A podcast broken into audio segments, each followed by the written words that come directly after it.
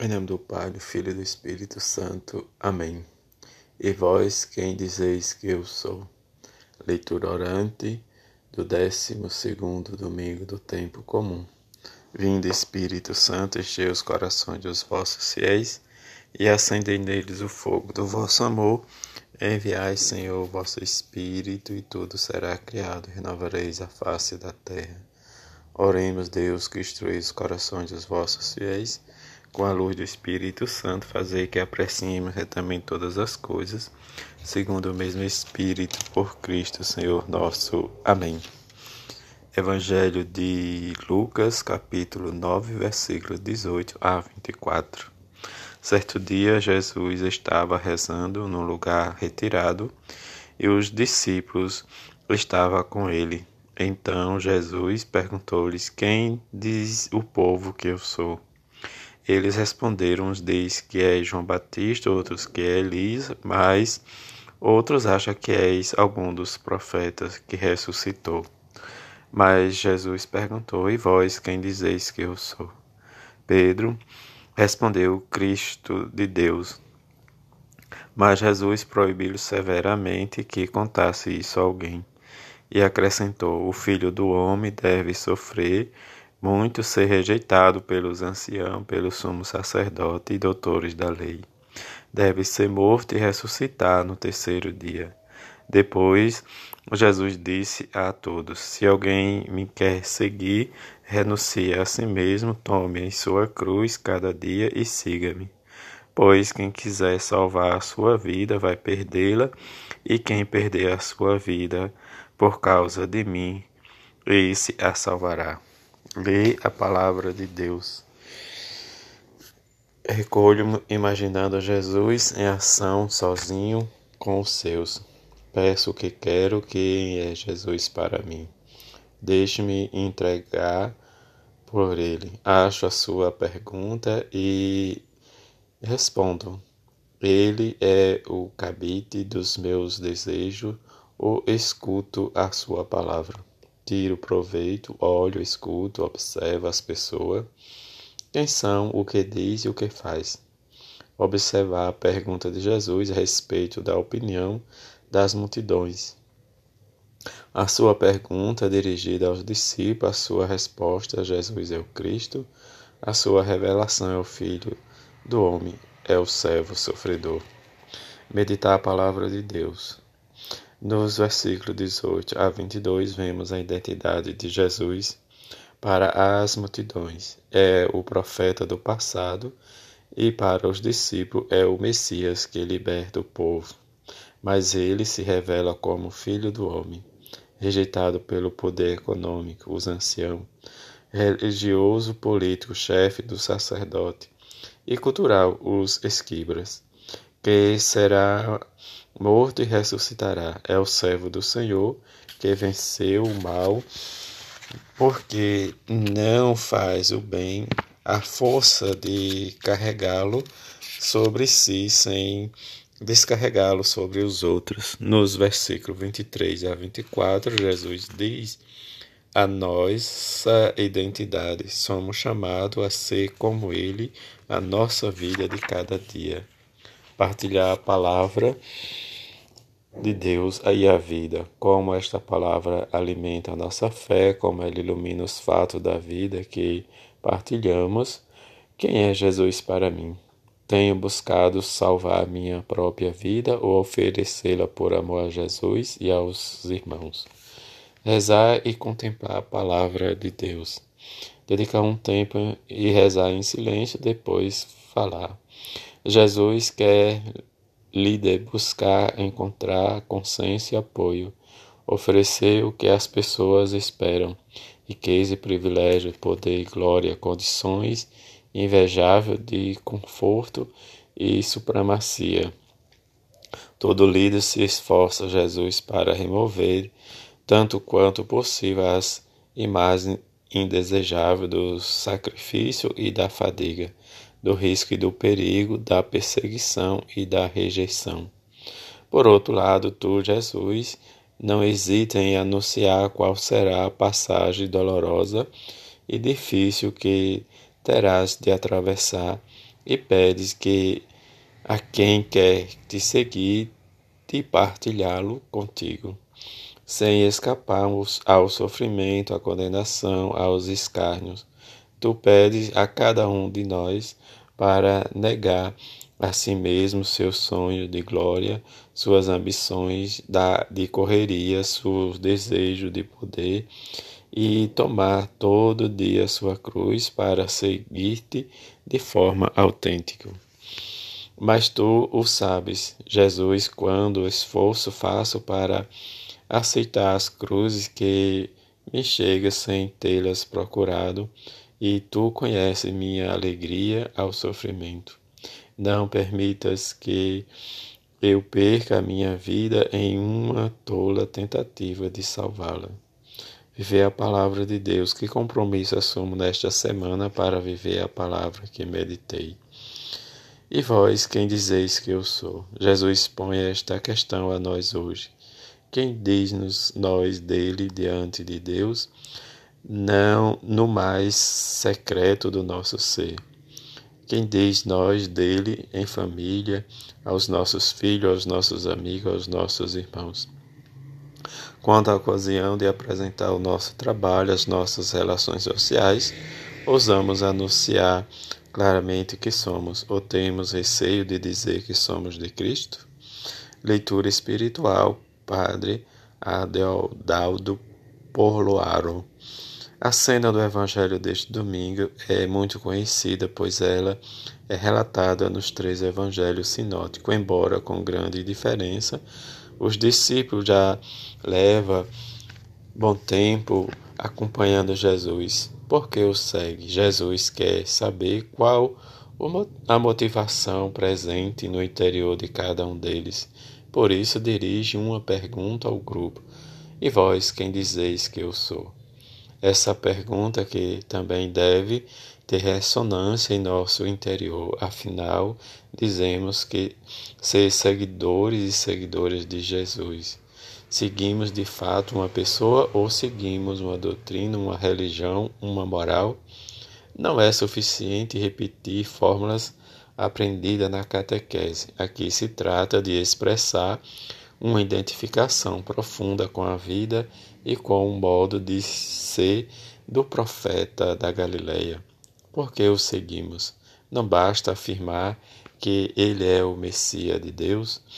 É preciso dar passos no caminho aberto por ele, acender também hoje o fogo que ele quis espalhar no mundo. Como podemos falar tanto dele sem sentir sua rede de justiça, sede seu desejo de solidariedade e sua vontade de paz. Na experiência humana ressoa desde sempre a marca ou o chamado a transcender-se e além de si mesmo. O seguimento de Jesus pressupõe a pessoa capaz de sair de si mesma, de des descentrar-se, deixar ressoar a voz do chamado no próprio interior implicar um investimento de toda a pessoa. O ouvido se abre, os olhos aclara, a mente se expande. O coração compreende, o corpo se ergue e a vida se reinicia. Vida aberta, sempre em movimento, pronta para acolher e viver a surpresa. Estamos inseridos em uma cultura em que as entregas são vividas pela metade, as opções são de fôlego ou curto e os projetos não têm consistência. Vivemos a chamada cultura líquida, na qual tudo parece que nos escapa das mãos. Não há solidez nas decisões, pois elas são apressadas e superficiais, porque o horizonte está obscuro. Jesus não impõe nenhuma condição, não quer gente que busque carreiras em lustres, riquezas, prestígio, que pessoas que seguem capazes de descentrar-se, de renunciar ao, o próprio ego, de desapegar-se daquilo que as atrofia e as limita para investir em uma proposta de vida que dê direção e sentido à própria existência. Este é o lema de Jesus: renunciar a si mesmo, tomar a cruz cada dia e segui-lo. O que significa renunciar a si mesmo? Significa sair da visão egocêntrica nascida da crença errônea de quem somos o ego. Talvez pudesse ser expresso desta forma: deixar de crer que és o eu separado e descobrirá a riqueza da tua verdadeira identidade. Nem sequer vê a tua vida o próprio ego, porque sofrerá e fará sofrer. Contemplá-la a, a partir de tua verdadeira identidade, onde há uma unidade profunda mesmo, mas sem apego nem comparações não é a renúncia ao que nos salva, mas o desenvolvimento e a expansão da vida em direção à plenitude. A renúncia é sempre lícita e aconselhável quando fazemos por algo melhor. O apego a nós mesmos, as coisas, as pessoas impedem-nos a mover com dificuldade. Perdemos o fluxo da vida, o impulso do movimento, a suavidade do deslizar para pela existência. Na vida cristã, o segmento é questão de sedução, de paixão, de atração, de coração. Isso significa que Jesus é de fato o amor primeiro, aquele que antecede a qualquer outro de maneira especial o amor a si mesmo. Daí Daí nasce a harmonia interior. Quando o seguimos, se torna o eixo central. Todos os elementos da vida, todas as afeições, todas as potencialidades do espírito encontram-se em seus lugares, estabelecendo uma deliciosa experiência de paz. Os afetos, orientados e ordenados à pessoa de Jesus, criam um novo referencial, um novo centro afetivo. Se queremos fazer caminho com Jesus, temos de acolher suas condições e entendê-las como ele as entende. Renunciar a si mesmo é desconcentrar-se, não ser já o centro de seu próprio projeto e é pôr a vida inteira a serviço do outro. Neste caso, o projeto de Jesus a a isso Jesus chama perder a vida por sua causa.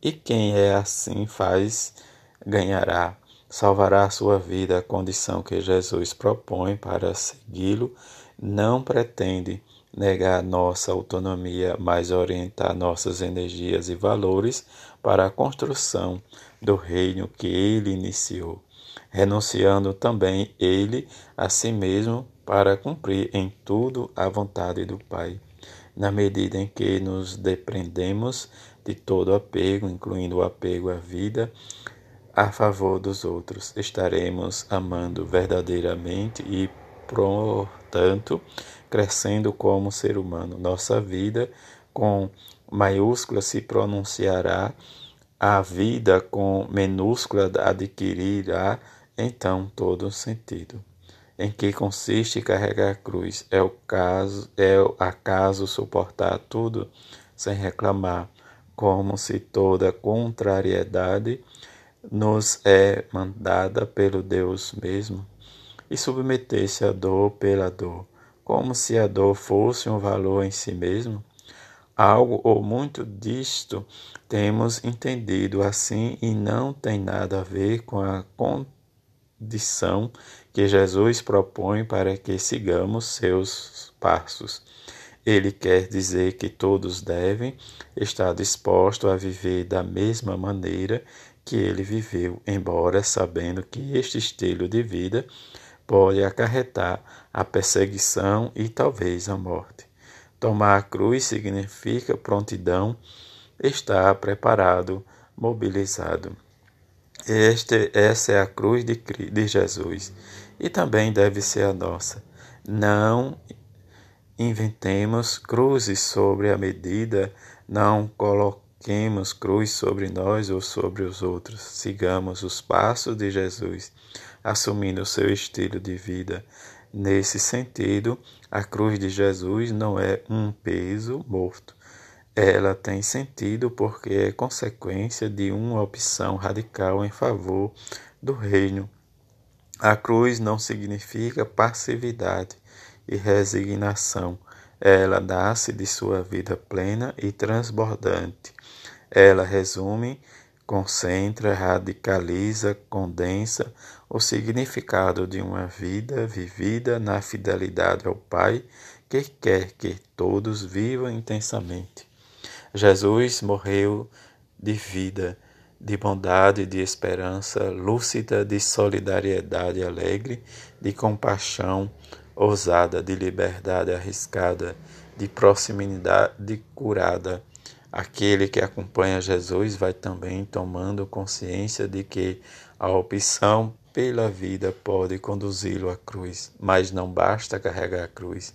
A novidade cristã é carregá-la como Jesus essa é a nova maneira de carregar a cruz que Jesus nos ensina, transformá-la em sinal e fonte de amor e de energia. Adoro Aldo para 31 de junho de 2019, tirado das edições CNBB da Lexo Divina. E assim seja. Amém.